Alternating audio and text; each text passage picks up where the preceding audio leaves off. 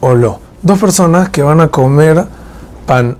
Puede uno decir a Motzi, sacaría de Jobale Katejila a la otra persona, pero Birkat Amazon no deben decirlo juntos. O sea, no debe sacar uno y dejo al otro, sino cada uno lo dice separado, porque normalmente dos personas no piensan unirse para la comida y no deben hacerlo, a menos que uno de los dos no sepa decir Birkat Amazon, que el otro lo saque ya de Jehová, que lo puede sacar a la Jale a Filus y el otro no entiende nada lo que está diciendo como Rashi, afilo que el Shulchan Aruch pasa como el Rosh, que no, se, que no se sale a menos que entienda, la alajabe de Abad se sale, lo mejor es que repita palabra por palabra atrás de él, pero si se le complica mucho, entonces que se le de Jehová por completo, pero con la condición que escuche palabra por palabra lo que está diciendo. Tres personas que comieron no se deben separar para poder hacer zimun. O sea, no se deben separar para que puedan hacer zimun. Y de ser dos, lo mejor es buscar un tercero para hacer zimun. Así mismo, si son cuatro o cinco, no se deben ir, porque el que se va perdió el zimun y es muy importante hacerlo. Si son seis, pueden separarse y formar dos grupitos de tres, porque no se pierde el zimun. De ser diez o más, ya no se deben separar, porque van a perder el zimun de diez personas. A menos que sean 20 o más, que pueden hacer dos grupos de zimun de 10.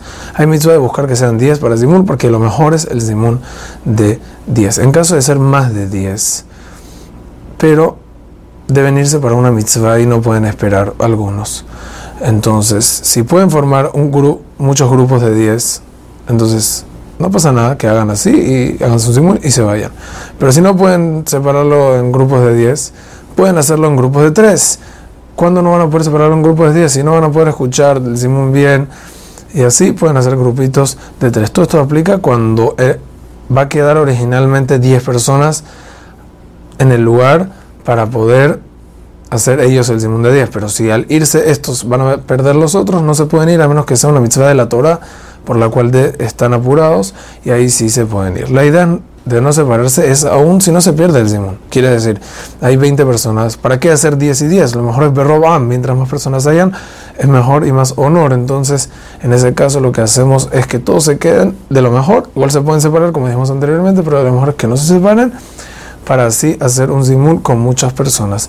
Zimun se hace solo por comer juntos pan, no por comer juntos Shivat Aminim, como algunos pues que traen a la Jale nosotros solo hacemos por pan. En caso de haber muchos invitados, el mesamen que sea una persona que tiene la voz alta en una Shabbat de boda o algo así, para que se pueda oír bien. Hazak o Baruch.